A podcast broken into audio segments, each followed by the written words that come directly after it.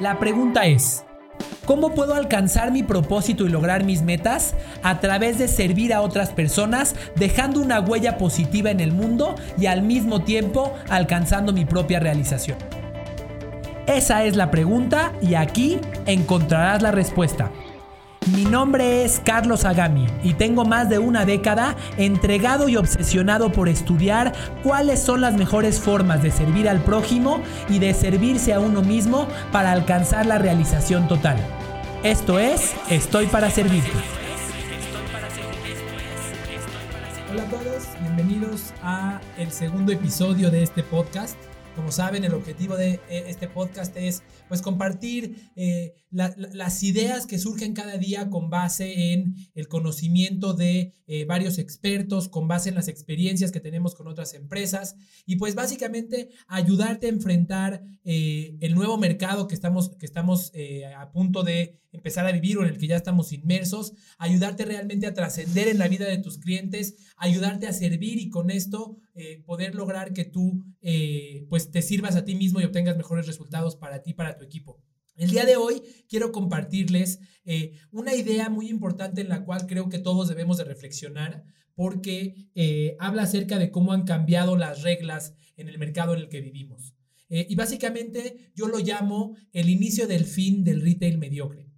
durante muchos años muchas empresas lograron posicionarse en el mercado a partir de haber tenido haber tomado buenas decisiones para ingresar en el mercado en un momento correcto y también para y, también de haber tomado las decisiones de tomar espacios comerciales buenos, atractivos en un momento adecuado y, y ser los primeros. Muchas marcas eh, han crecido eh, porque desde hace 20, 30, 40 años construyeron una identidad en un momento en el cual eh, no cualquiera podía ingresar a ofrecer sus productos al mercado. Es decir, muchas empresas construyeron su identidad y construyeron su personalidad y su marca a partir de tener espacios comerciales en centros comerciales a partir de eh, tener contactos con los desarrolladores de estos centros comerciales, teniendo tiendas con alto tráfico, teniendo inventario de algún producto que tiene alta demanda con un precio aceptable o normal, nada, nada fuera de lo común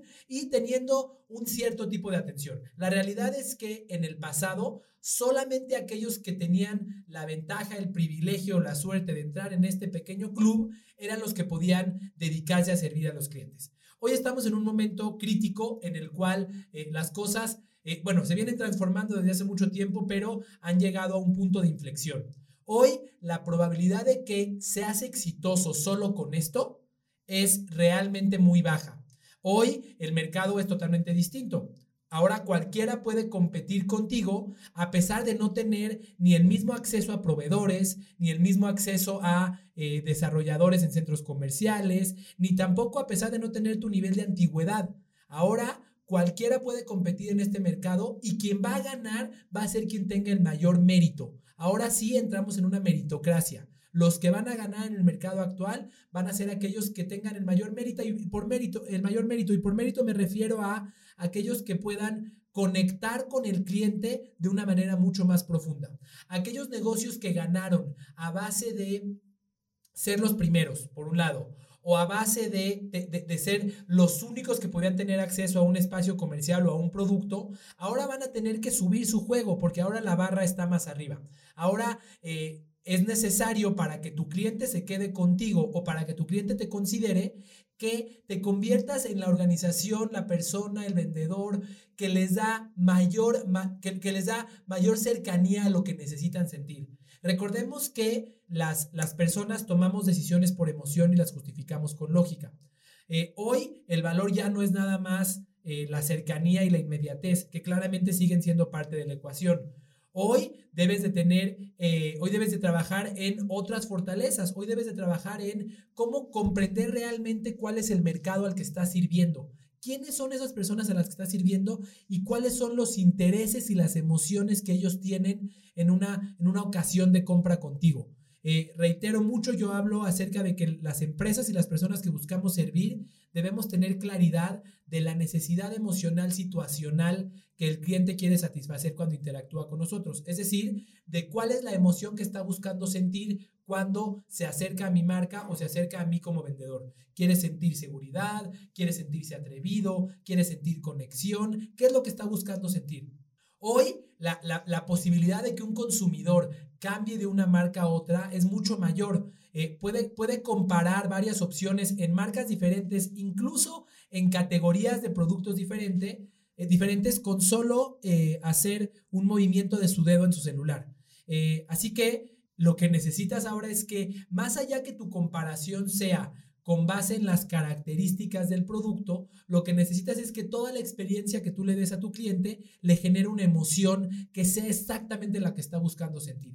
Entonces, va a ser para tu cliente intrascendente si eh, eres el más barato o no, o va a ser menos trascendente. Va a ser menos trascendente si tienes más tiempo o menos tiempo en el mercado, porque debes de ser aquella marca que realmente se conecte con sus emociones.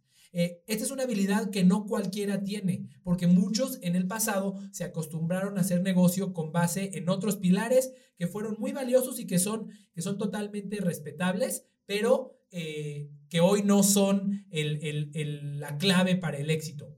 Hoy tu principal aliado es construir una marca que esté perfectamente alineada con el perfil de tu, consumidor, con sus emociones, con sus hábitos, que le haga sentir que tú lo, que, tú lo entiendes mejor que nadie más.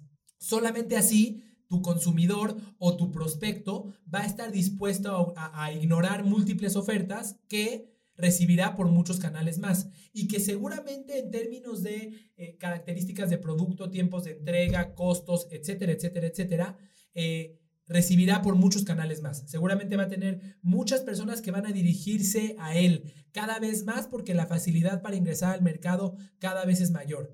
Eh, hace, yo tengo más de 10 años hablando acerca de experiencia de compra, pero hoy es el momento en el cual la experiencia de compra ya no es nada más un lujo que se dan algunas marcas cool o atractivas. Hoy la experiencia de compra es la receta secreta para la sostenibilidad y crecimiento sustentable de cualquier negocio. Es decir, hoy la experiencia de compra es necesaria para, para que siga existiendo tu negocio, para que siga siendo trascendente eh, tu posición, tu trabajo y, siga siendo importante para tus clientes. Y además, para que tengas un crecimiento. Es indispensable y es en lo que tienes que trabajar ahora.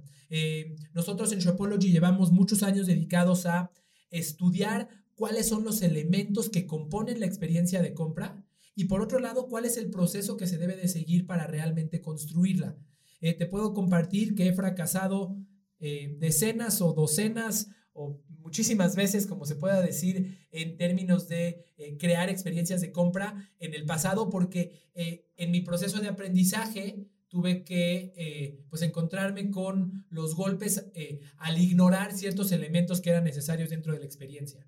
Aquí es importante que contemples, como yo lo digo siempre, que la experiencia de compra no es, eh, no se alcanza con un solo elemento, la experiencia de compra no se alcanza solo con la identidad de tu marca, ni solo con eh, los productos, ni solo con el precio. La experiencia de compra es un, es un conjunto de muchos elementos que deben de ser consistentes entre sí. Así que espero que este mensaje eh, te llegue y te quede muy claro hoy. Este es el elemento en el que hay que trabajar por encima de todos los demás construir una experiencia que conecte con nuestros clientes a nivel emocional va a ser el único diferenciador que nos permitirá seguir creciendo y mantenernos eh, en el mercado por encima de muchísimas otras empresas que vayan a poder querer venir por eh, nuestro, nuestros, nuestros clientes en estos momentos. Así que a trabajar, a construir una experiencia de compra y a conocer realmente las emociones de tus clientes.